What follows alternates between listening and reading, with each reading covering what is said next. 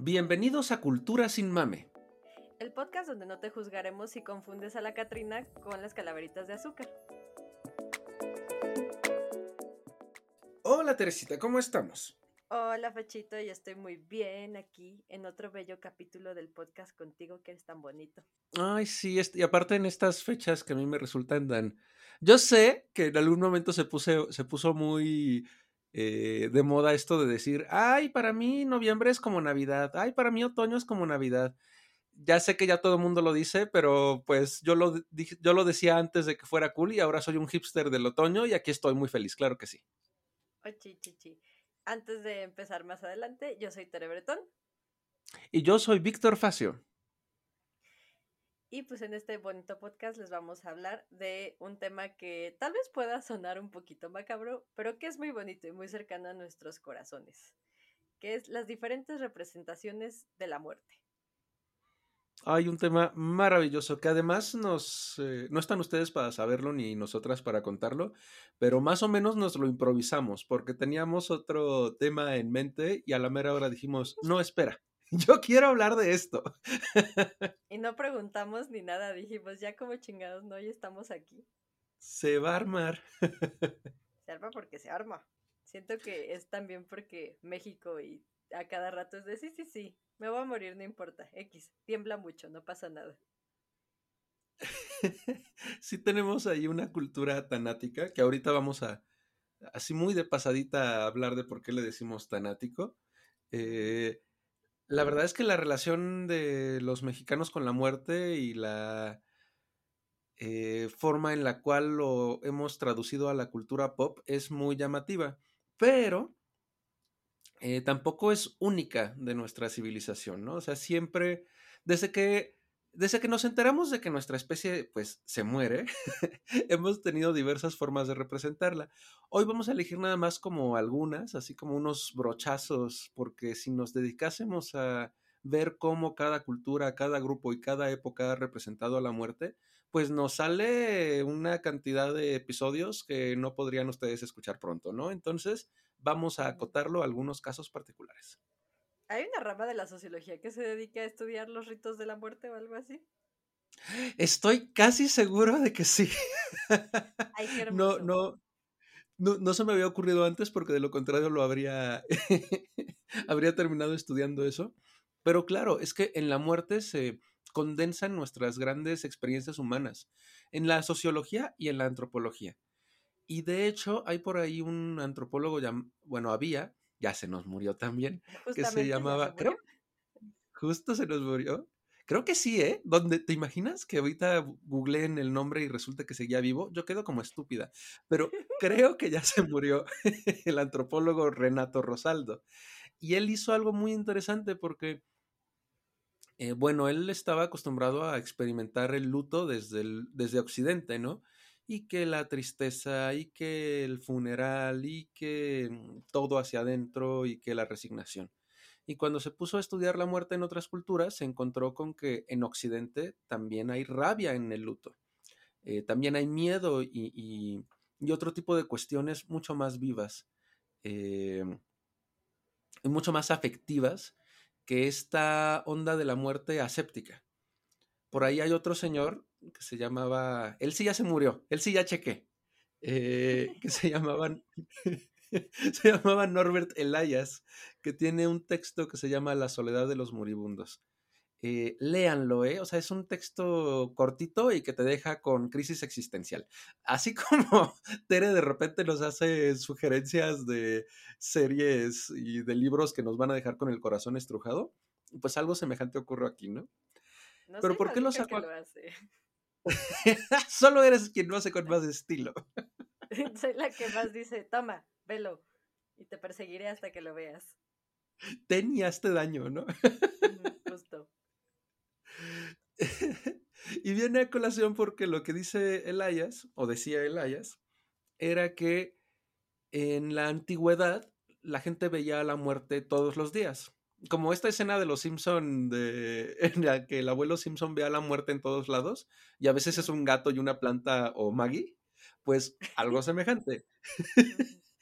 en la antigüedad la muerte estaba O sea, los cadáveres se descomponían en la calle, eh, a los abuelitos se les veía morir, no, no se les dejaba en una sala de hospital, en la misma cama en la cual las personas eh, eran concebidos eh, y crecían, morían, eh, alrededor de la escena de muerte o de los últimos minutos de una persona estaban sus mejores amigos, pero también sus peores enemigos. Todo esto hacía de la muerte algo muy público. Entonces, muchas de las primeras representaciones de la muerte no son no son tan crípticas y misteriosas como hoy las tenemos.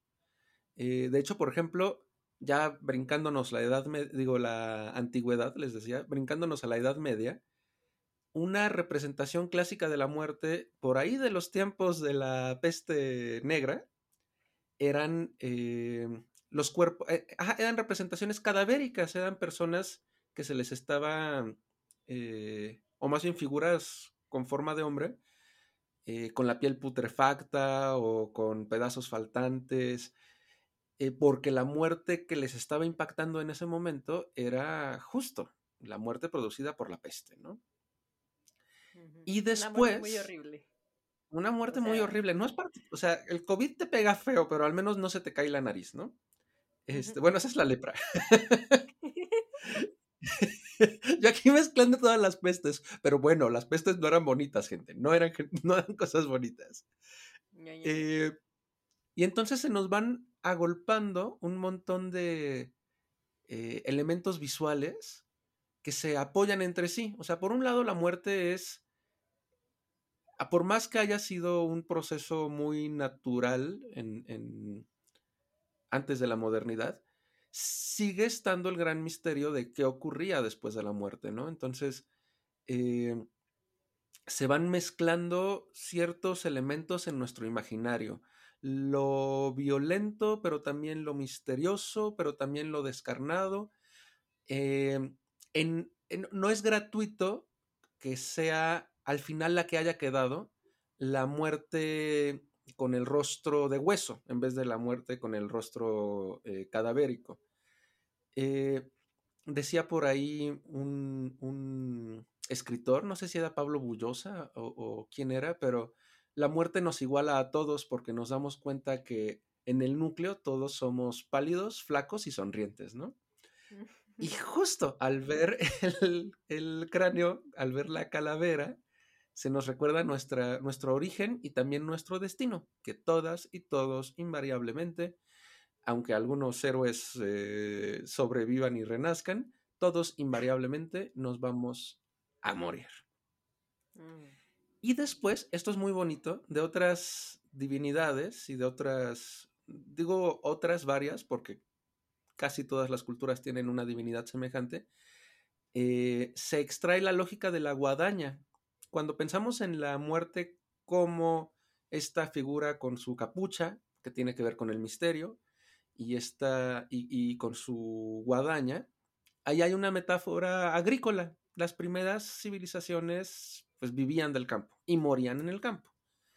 Entonces extrajeron esta bonita metáfora de que así como ellos pasaban la guadaña para cortar el trigo, así la muerte se dedicaba a eh, pasar la guadaña para, eh, para cosechar a los vivos. Justo. Que es, un, es una cosa muy bonita, ¿no? Pero también muy explicable. Solo podemos explicar a la muerte a partir de sus elementos de vida. Es esta misma muerte, la representada eh, como, como esqueleto, como calavera, la que se empezó a representar en las danzas macabras, por ejemplo. Las danzas macabras eran prácticas muy bonitas. Chéquense ustedes en YouTube, pongan Dance Macabre, no sé si lo pronuncio bien. Por ahí tengo amigos que, Los franceses te dirán que nunca lo pronuncias bien. Deja tú los franceses, mis amigos los que saben francés me dicen que yo estoy fuera de la cultura, porque no sé ni pronunciar croissant, pero, les pido disculpas. Que les valga. Sí, en, mándenos un, este, un audio por Instagram intentando decir Dance Macabre y el que le salga mejor le damos una felicitación. porque es, no es sencillo. No, no, Pero busquen Dance Macabre con S y les va a salir una, una tonada muy familiar porque la escuchábamos incluso en caricaturas y, en, y después en series y después en películas. Y lo que me gusta de, de eh, Danza Macabra, hay muchos, pero de la más famosa, de Dance Macabre, es que es una representación auditiva de la muerte. Eh, son sonidos que nos evocan a un baile y lo que ocurre en ese baile es que muchas personas distintas van bailando con la muerte. Eh, los campesinos y los pobres, los hombres y las mujeres, el papa, los reyes, los caballeros, todos bailan con la muerte y por supuesto, como en como tu prima en los 15 años, eh, eh, sí, como tu prima en los 15 años familiares, todo mundo se cansa, menos la que parece que está en tachas, ¿no? Pues la bailarina en tachas es la muerte. Ella se los baila a todos y todos quedan cansados, exhaustos y pues sí, uff, quedó muerta, ¿no? Y a partir de ahí tenemos eh, infinidad de representaciones. Eh, algunas muy tétricas, ¿no? O sea, de repente esta muerte halloweenesca quizás está hecha para infundir miedo, pero hoy les seleccionamos tres eh, construcciones, tres representaciones de la muerte, que se desprenden de un arquetipo semejante, pero que son mucho más amistosas. Y acá entre nos, pues preferimos ese tipo de muertes. Y son, y también escogimos así por nuestros huevos las que nosotros queríamos. Ah, sí, por supuesto, porque como las, como los videos de YouTube, este es mi top 3, ustedes pueden tener otro. Este Todas las aclaraciones pertinentes si a ustedes no les gusta, este, mándennos las que querían y ya después las podremos platicar. Pero ahorita elegimos las que nos gustaban. Ah, sí, y vamos a empezar por una que, pues es, es si eres, son mexicanos, yo sé que no todas las personas, la gran mayoría de nuestra audiencia está en México, algunos están en Estados Unidos, creo. Y una vez sacamos a alguien de un lugar extraño en Sudamérica. Digo extraño porque no me acuerdo cómo se llamaba, pero pero si no extraño porque no, Porque no es familiar a nosotras, claro. Sí, sí, sí, extraño porque ya ni me acuerdo. Este, pero es una representación que prácticamente cualquier mexicano va a reconocer, es la Catrina.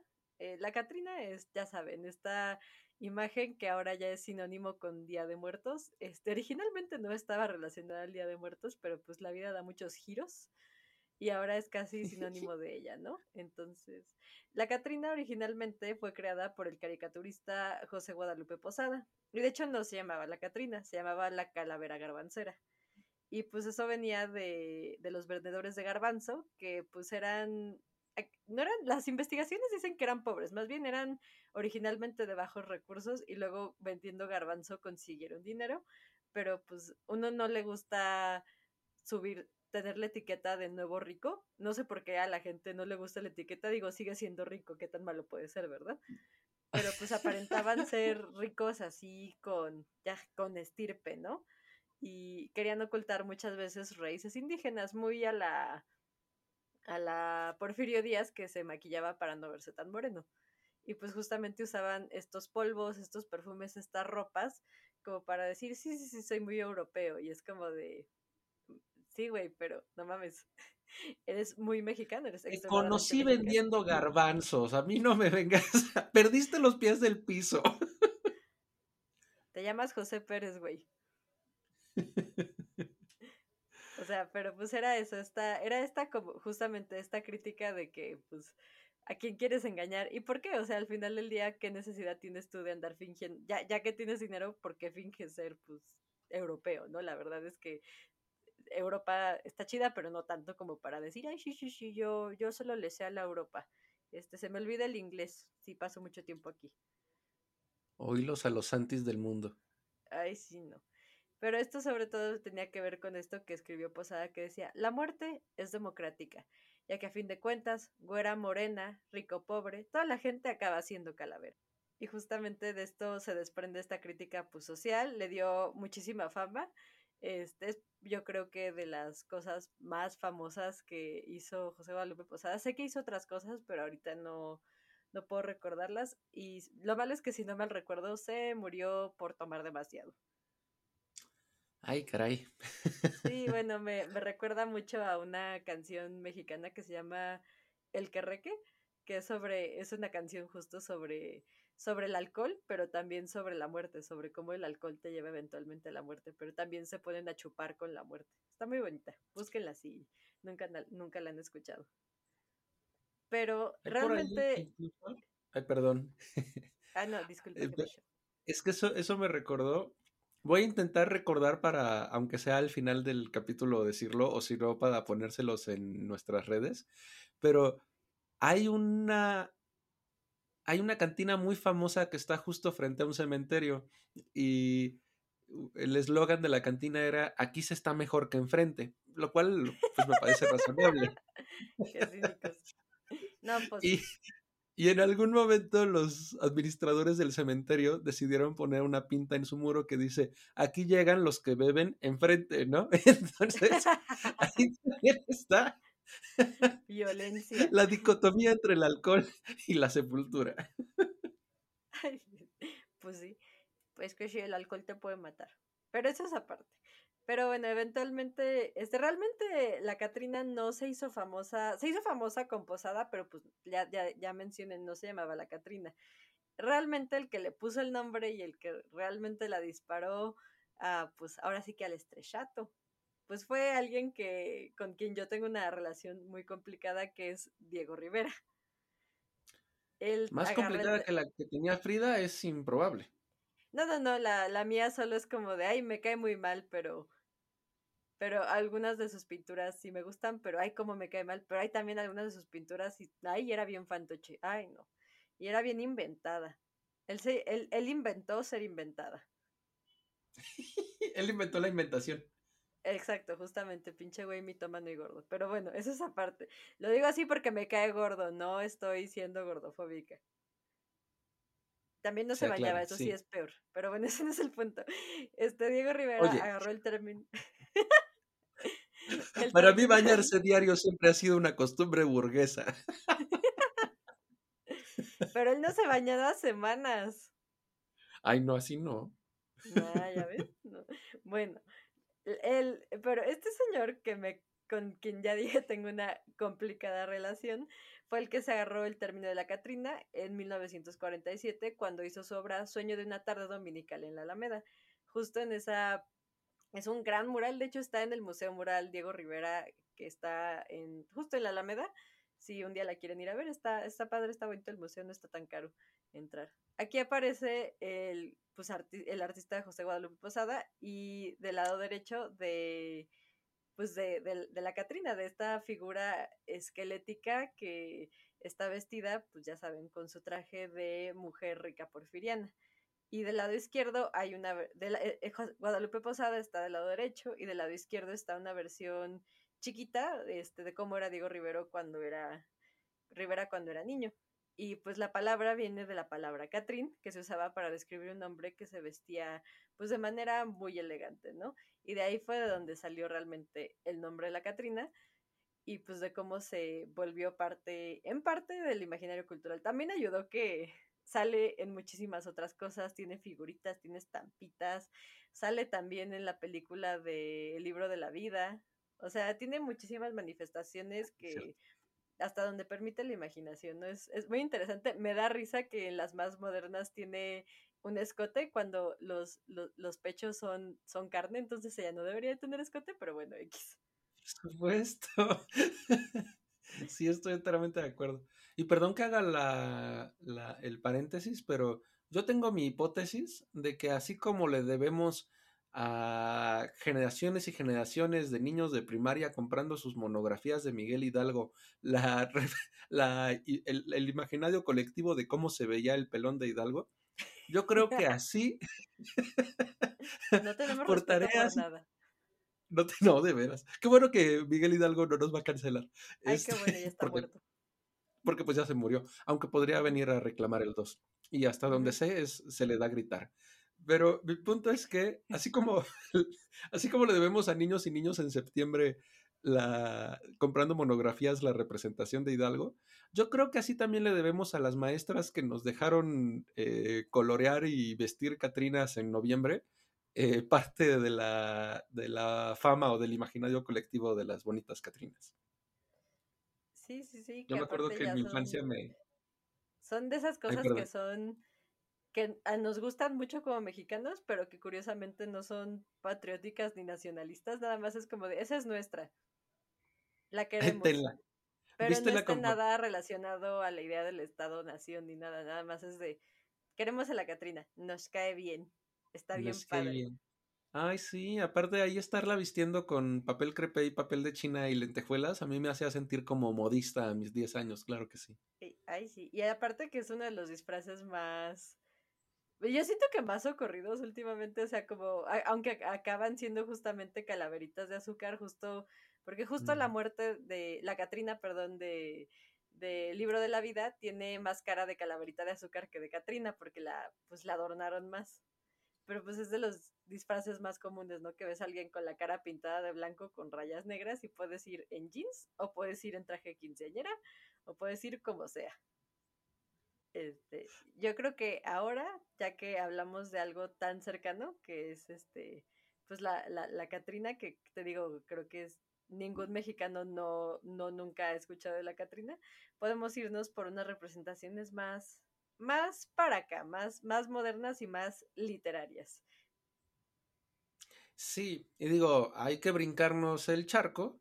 Eh, para conocer a mi representación favorita de la muerte. Y aquí aclaro, ¿no? A mí me encanta la Catrina, me encantan eh, las calaveritas de azúcar, las ofrendas van a ser para mí y el Día de Muertos va a ser para mí siempre la festividad superior. Eh, qué poco intercultural, ¿no? Pero sí, o sea, en mi corazón ese es el que más habita. Sin embargo, mi representación literaria favorita de la muerte, que tiene después también representaciones eh, cinematográficas es la muerte de Terry Pratchett. Terry Pratchett eh, es un escritor muy muy conocido en el Reino Unido, incluso en el mundo anglosajón en general, em, y sí tiene cierta, o sea, sí, sí es un autor de nicho en países hispanoparlantes. En México he visto algunos grupos de Facebook fans de Terry Pratchett, pero la mayoría están en inglés. Quizás, para las personas que ahorita nos escuchen, eh, si tienen Amazon Prime, si nos escuchas Amazon Prime, patrocínanos, antes de que hablemos mal de ti como de Starbucks. Este, eh, quizás hayan visto. Ay, ayúdame porque me gusta mucho, pero ya se me olvidó el nombre de las nervias. Este. ¿De las, nervias, se me olvidó el nombre de la adaptación del libro de Neil. Ajá, de Neil Gaiman y de Terry Pratchett. ah, Good eh, Omens. The Good Omens, así es. Si ustedes vieron Good Omens y les gustó, esa es la adaptación en serie de un libro que en colaboración escribieron Neil Gaiman y Terry Pratchett. Terry Pratchett es famoso por una serie de novelas y de cuentos. En un, él, él es uno de los...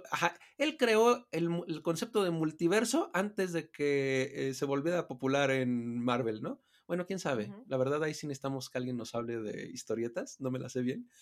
Pero, al menos en ese mundo literario, en mundo disco, se van interconectando varias, varias y múltiples historias. El mundo disco es un mundo alterno al nuestro.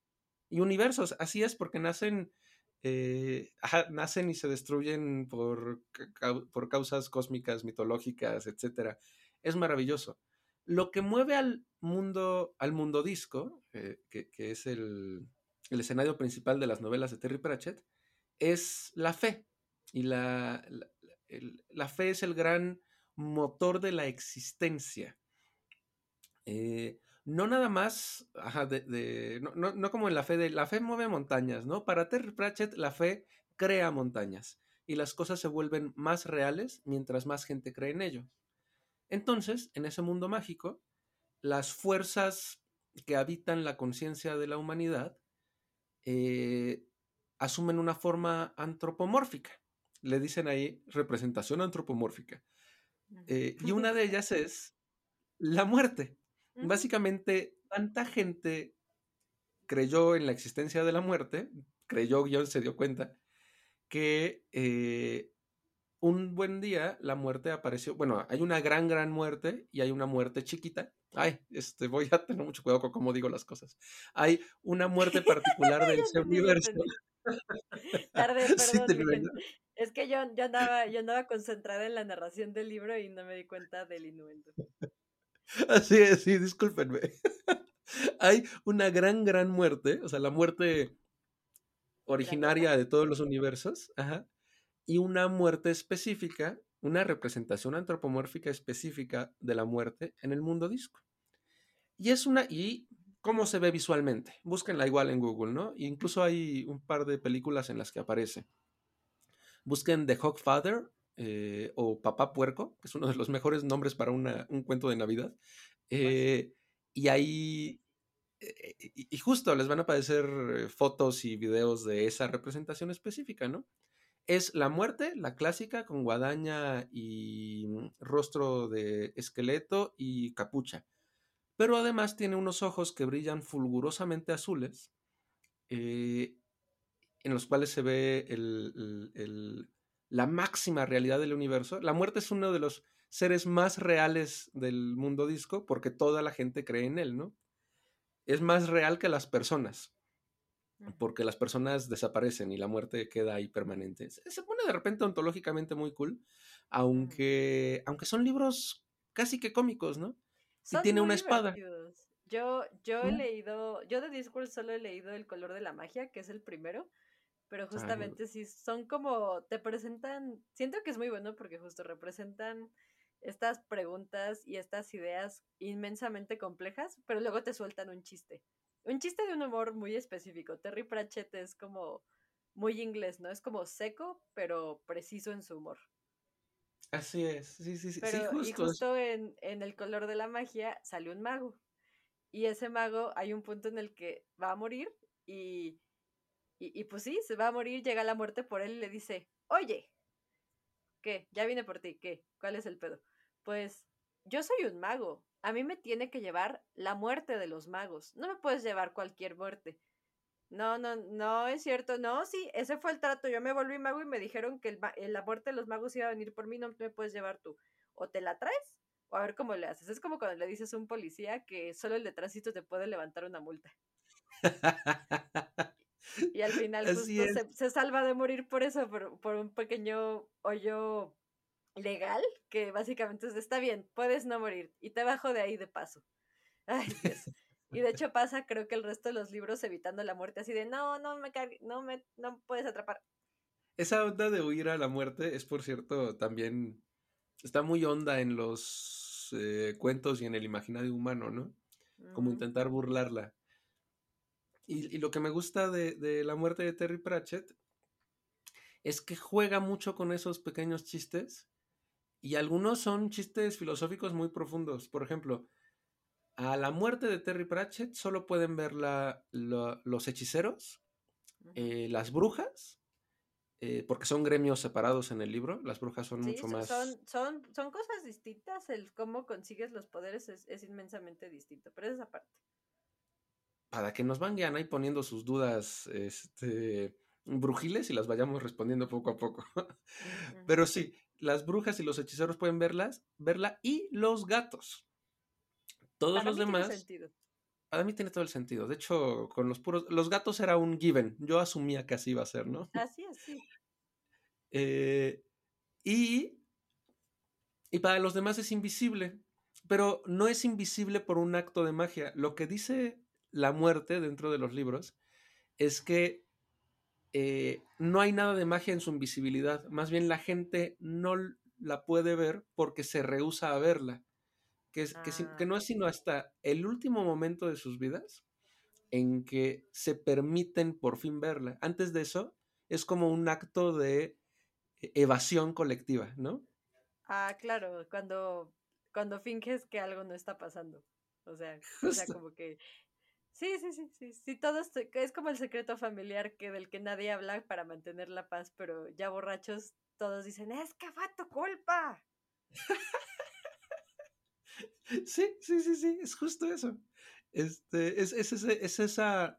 Ahí Terry Pratchett se burlaba de esa actitud humana de, de, de no ver el, el, mismo, el mismo, ándale, eh, el mismo fenómeno de la amiga, date cuenta, es el que para Terry Pratchett evita que la muerte sea vista.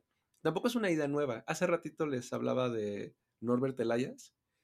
Él decía que hay varias formas de lidiar con la muerte. Que una forma de lidiar con la muerte es pensar que hay vida eterna. Otra forma de lidiar con la muerte es saber que algún día va a llegar, pero no ahorita. Otra forma de lidiar con la muerte es saber que va a llegar, pero negarte la idea de que va a llegar por ti. O sea, hacerte eh, tarugo. Fíjense cómo evité decir una grosería. Estoy aprendiendo. Eh, eh, es hacerte tarugo y decir todo el mundo se muere, menos yo. Y la otra es, de plano, dejar de ver a la muerte, ¿no? Somos muy, muy capaces de autoengañarnos.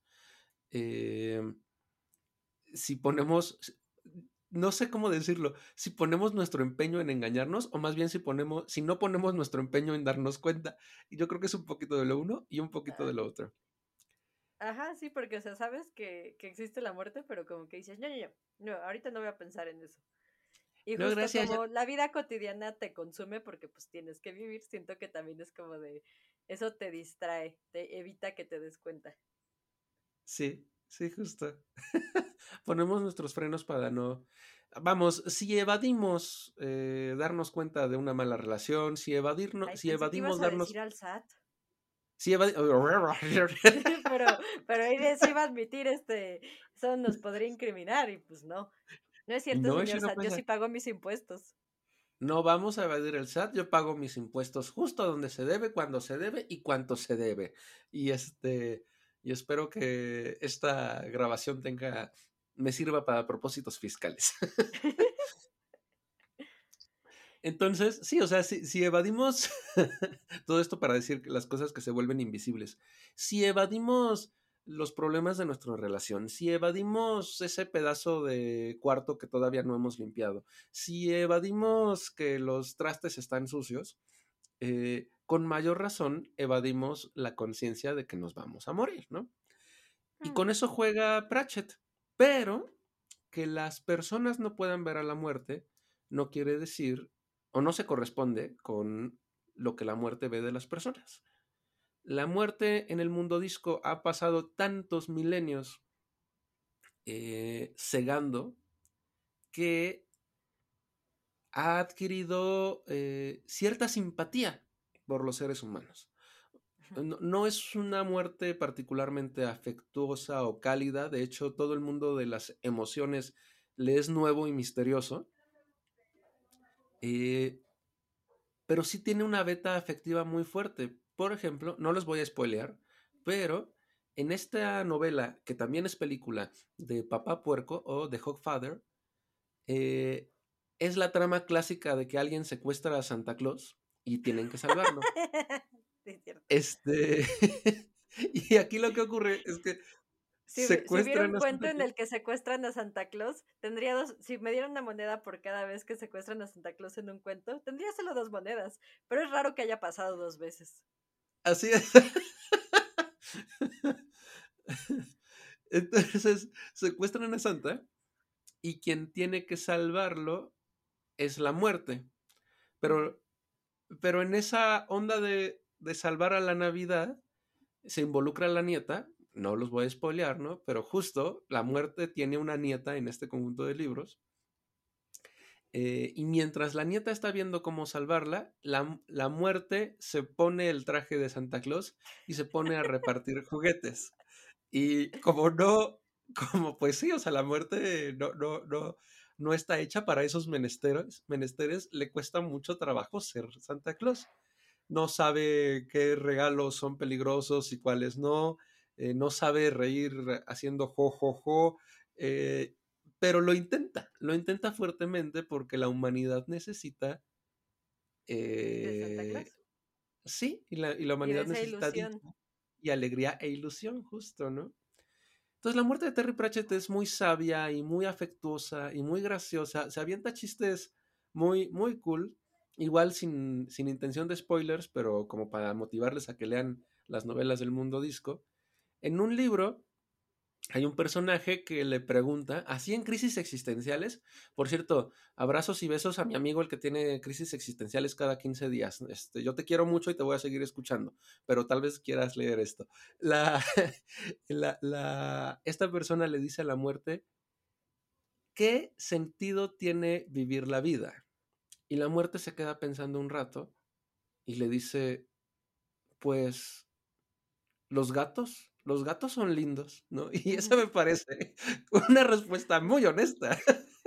si vamos a sacar... Sí, sí, vamos a sacar algo bonito de la vida. Van a ser los perritos y los gatitos, ¿no? El internet es testamento de que nos gustan los gatitos y los perritos. Si algún día nos, ajá, si nos morimos todos y los y una cultura más inteligente que nosotros logra eh, descifrar lo que quedó de la internet, van a creer que estábamos, quedamos un grupo enorme de seres humanos adorando gatos. Y la verdad no están tan, tan equivocados. No, no, no, para nada. Ay, a mí aparte me gusta mucho que Discord no lo puedes leer como en desorden, o sea, hay, hay algunos que puedes, que sí tienes que como más o menos que saber, pero en general puedes empezar con básicamente cualquier libro y entrar chido no tienes que leerte los 32 mil libros que sacaron de Discworld, te puedes leer los que tú quieras. Así es. Y, ah, bueno, y la banda, eh, las y los fans son maravillosos, ¿no? Entonces, si buscan rutas de lectura de las novelas del mundo mm. disco, van a encontrar infografías, páginas, mapas, eh, recorridos sugeridos de todo, ¿no? Yo la verdad, les voy a ser muy honesta, yo leí primero eh, Papá Puerco, eh, después me aventé otra novela en la que también salía la muerte, y a partir de ahí me enamoré del personaje y dije, ahí voy a buscar, primero, primero voy a leer todos los libros en los que salga la muerte y ya después checo los demás, porque hay de brujas, hay de caballeros, hay de troles, hay de todo en ese universo. Entonces, recomendabil, recomendabilísimo y este, y bueno, eso es lo que yo quería compartir el día de hoy con la clase.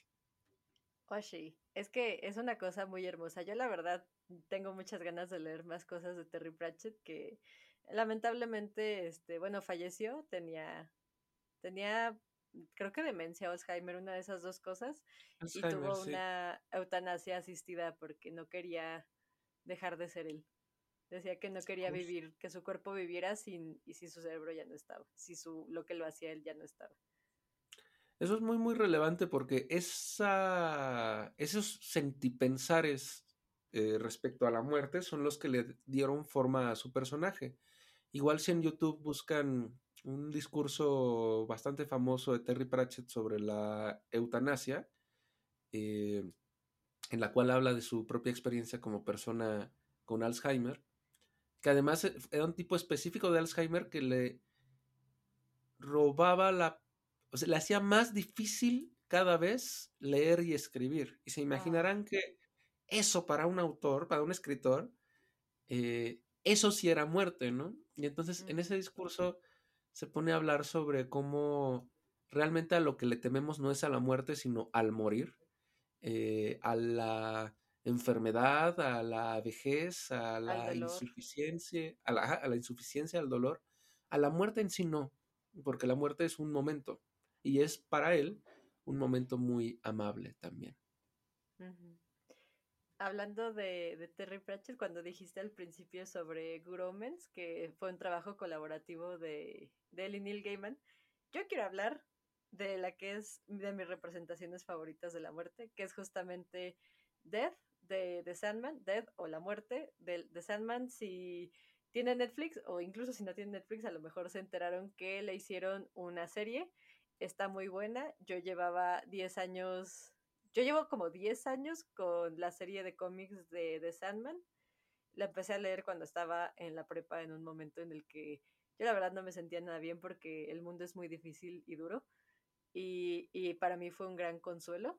Y justamente uno de los personajes que irónicamente encontré más, más como que más me consolaron era muerte, que es este una representación muy curiosa. Si han leído los cómics o si han este visto la serie, las dos son muy buenas, la verdad yo sí siento que puedes leer los cómics y no ver la serie o ver la serie y no, y no leer los cómics si no quieres, pero pues es esta representación muy particular de la muerte que es, yo sí siento que es muy única.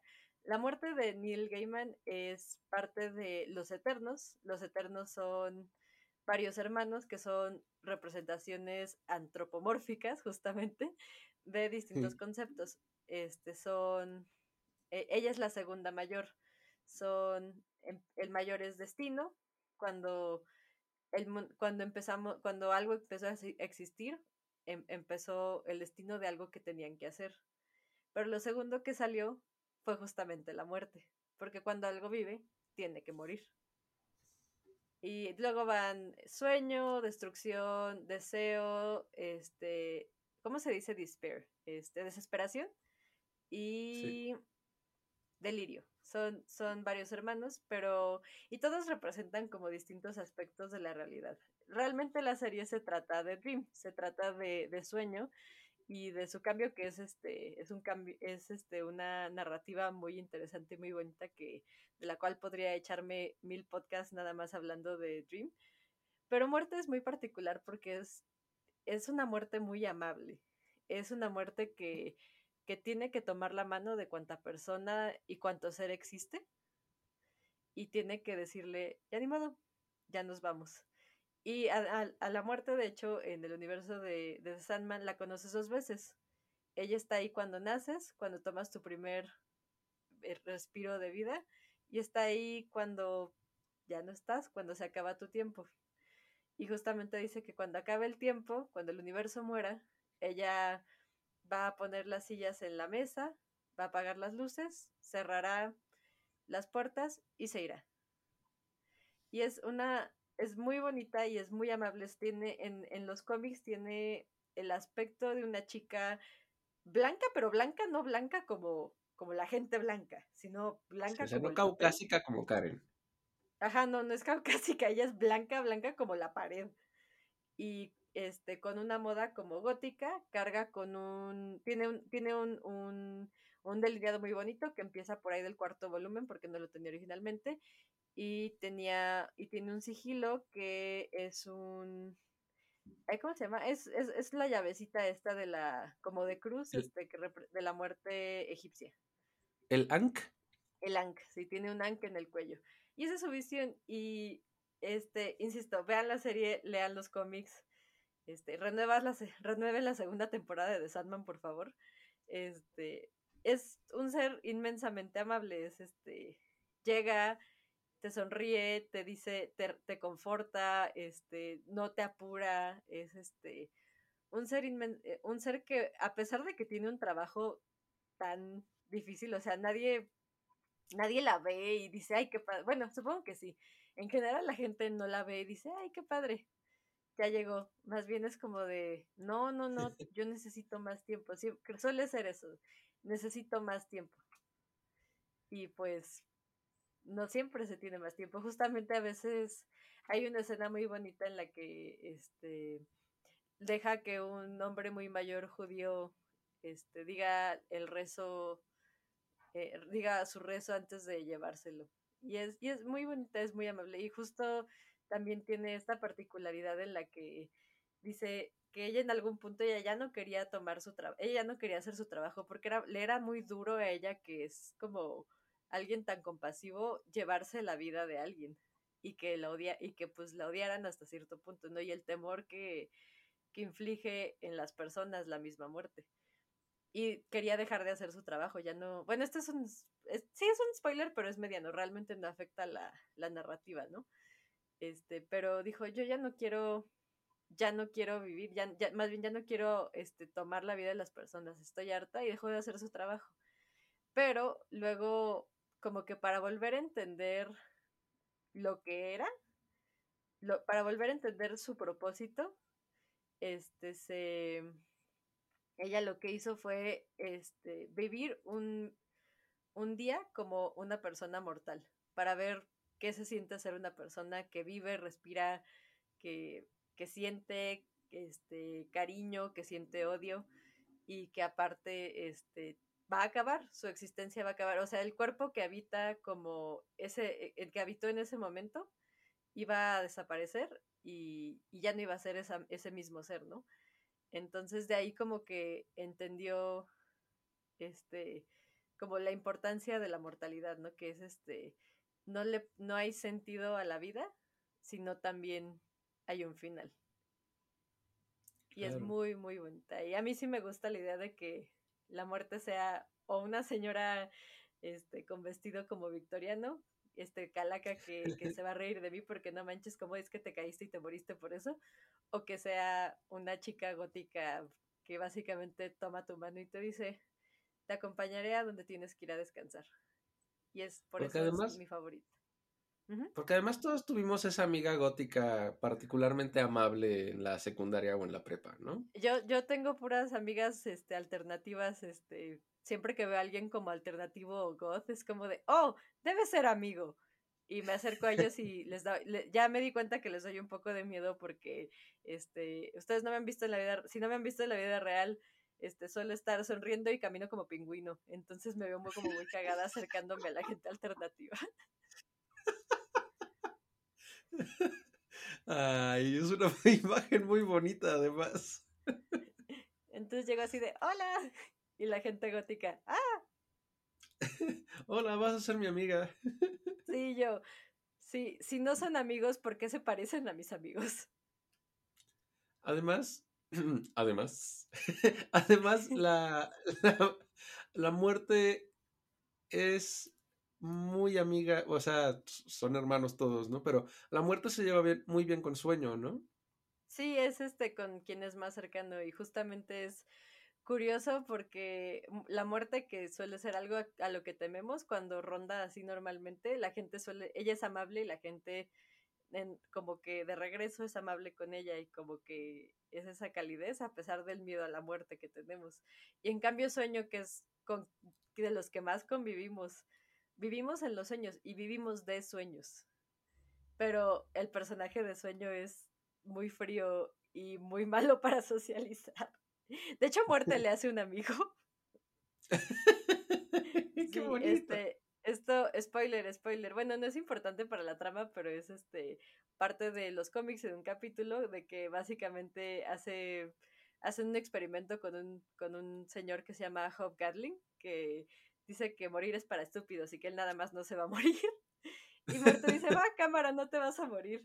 Y ha vivido cientos de años y se encuentra con sueño cada 100 años y, y, le toma como 400 años o más a, a, sueño decir, ok, creo que tal vez sí es mi amigo. De hecho, Job es el que le dice, somos amigos, ¿no? Y él, no, obviamente no soy tu amigo. Y es de, ah, bueno, cámara, yo pensé que sí éramos. Pero al final sí dice, no, sí, sí somos amigos. Y yo, wow, te tuvieron que hacer un amigo.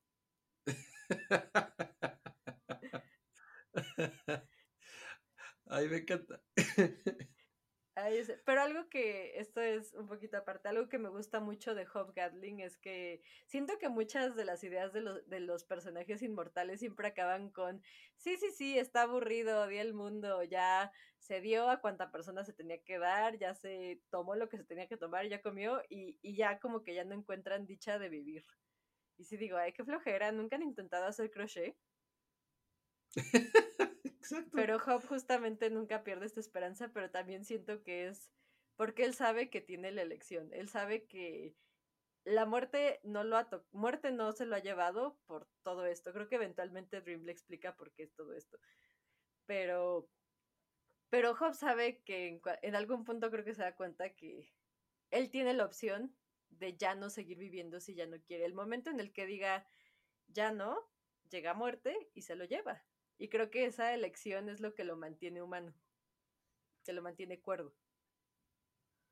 Un poquito incluso, o sea, sin que sea inmortal, aunque es un inmortal de la literatura, un poquito ese también es el argumento de Terry Pratchett cuando habla de la eutanasia.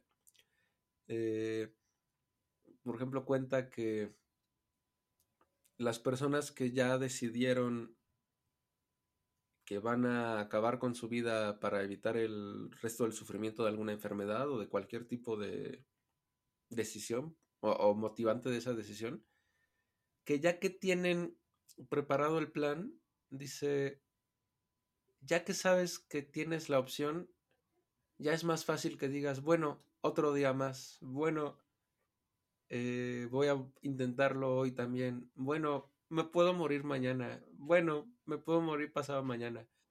Porque justo le regresa, para Terry Pratchett al menos, le regresa el poder tener una elección sobre tu propia vida, le regresa el sentido a ella. Y entonces ahorita que, comentas esto de esta figura inmortal en el, en el mundo de The Sandman, me parece que es una idea muy semejante. Sí, y es que Terry y Neil también eran, eran muy amigos. Este, es que hicieron Gurumens juntos. De hecho, este, lo creo que conoció Neil a Terry en una entrevista que le hizo cuando todavía era periodista y le hizo le hizo como mucho el paro, como que lo ayudaba mucho. Ay, aparte me encanta que Gurumens lo escribieron mandándose un un cassette, creo. Sí, un disquete, ¿no? Un disquete, sí, un disquete, perdón, un cassette es otra cosa. La verdad es que viví la transición a los, a los CDs y ya no me acuerdo. Pero sí, un, un disquete que se mandaban y me da mucha risa que luego era de, oye, esta parte te quedó increíble. ¿Quién escribí eso? ¿No lo hiciste tú? No, yo no lo escribí. El libro se está escribiendo solo, perfecto. me encanta. Ahí sé. Y de hecho en Guromens también sale una representación de la muerte como uno de los cuatro este, jinetes del apocalipsis. Y a diferencia de los otros tres que representan cosas, o sea, malas como este, que es la contaminación, el hambre y la guerra, este, justo muerte es como de, hey, yo siempre existo, yo siempre estoy aquí, solo que pues si se muere todo el mundo tendré más trabajo. O sea, será un, un día muy ocupado para mí. Sí, y que por cierto, tanto en tanto en las novelas de Terry Pratchett como en Good Omens, eh, la muerte tiene una manera particular de ser escrita. La, la, cada vez que habla la muerte está en mayúsculas. Y de hecho en el libro te explica Terry que la voz de la muerte es insondable, profunda, eh, misteriosa, ¿no? Y funciona muy bien que como recurso narrativo lo que hagan es ponerlo en mayúsculas porque así cada quien cuando lo lee puede imaginársela. Está muy cool la voz que le ponen en, la, en las películas, incluso en videojuegos. Está también muy cool la voz que tiene la muerte en Good Omens. Pero, ajá, la idea de que lo leas en mayúsculas y que con eso te baste para tú, para cada persona asignarle la voz que cree que deba tener, y que es un recurso muy semejante en, las... También hay tipografías para cada... Eh, para cada personaje en las... Eh, ah, en The Sandman, ¿no? Ah, sí, en, en el cómic este, la, la, tipografía es como muy importante. Por ejemplo, Sueños, todos sus diálogos y pensamientos y demás son, en lugar de una nubecita blanca con texto negro, es una nubecita negra con texto blanco y por ejemplo, Delirio, sí, Delirio este, es también de las más distintivas. Varía mucho con, con quién sí tiene y quién no, pero Dream y Delirio son como esos dos que ahí nada más me santo del inglés al español, discúlpenme ustedes. Este, pero Delirio tiene las letras están en mayúscula y luego la minúscula, mayúscula, minúscula, están en desorden, este, su burbujita es de colores, y justo porque es este porque es un reflejo de su personalidad. Sí, es muy bonito, es muy interesante. Y es muy interesante ver cómo esta idea de la muerte y la y también otros otros aspectos antropomórficos este se ha vuelto siento yo muy popular en los últimos años y siento yo que es una como una forma de de reevaluar y retomar esta relación que tenemos con distintos aspectos de pues de la vida no Así es. Escribimos cómo, cómo queremos relacionarnos con esos conceptos. Sí. Y eso, o sea, eso no significa que digamos, ay, no me importa morirme. Es más bien como de, bueno, eventualmente me va a tocar. Nada más espero que no me duela.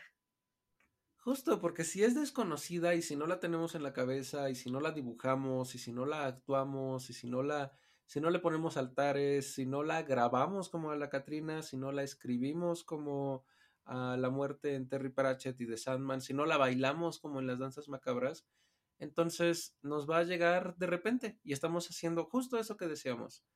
Estamos ignorando colectivamente que algún día nos vamos a morir, siendo que podemos desde los momentos más felices de nuestra vida representarla y reelaborarla para que tenga más sentido, ¿no? Y al final siento que también es eso, reconocer que, o sea, la vida tiene sentido porque en algún punto se va a acabar. En algún punto ya no vamos a estar aquí. Pero pero por eso es tan importante la vida, por eso es un regalo, ¿no? Es esta, esta parte, más allá de esta onda cristiana de que es un regalo de, de Dios y así, así de, bueno, tienes esta vida y si crees en otras vidas, tienes esta vida esta vez en este contexto con este todo. ¿Qué vas a hacer con ella? Qué bonito. Ay, qué bueno que decidimos brincarnos el tema original y hablar de este. Sí, hay que hacer ese, pero este nos, nos llamó. Nos tocó a la puerta y dijo, quiero que hablen de mí. Y si no hablan de mí, este, les voy a jalar los pies. Tienen una cita conmigo en Samara, nos dijo este tema. Sí, básicamente. Estuvo muy bonito. Este, cuéntenos ustedes, este, si quieren, si pueden, de representaciones de la muerte que se les hayan bonita, que les hagan bonitas, que se les hagan interesantes, este, a lo mejor una que no les guste, también es válido decir, eso, así como se lo imaginan ustedes, no me gustó, está muy, muy, muy ajeno a mí. Pero cuéntenos, ¿qué, ¿qué opinan? Si ya vieron de Sandman, renueven la segunda temporada de Sandman Netflix si me estás escuchando. Necesitamos, requerimos. Necesitamos. Y bueno, cuéntenos todo esto en nuestras redes sociales. Estamos en Instagram y en Facebook como PAACAL1, P-A-A-K-A-L número 1. Y ahí nos vemos. Este, tomen, cómense su pancito de muerto y sean felices. Besos, besos. Bye.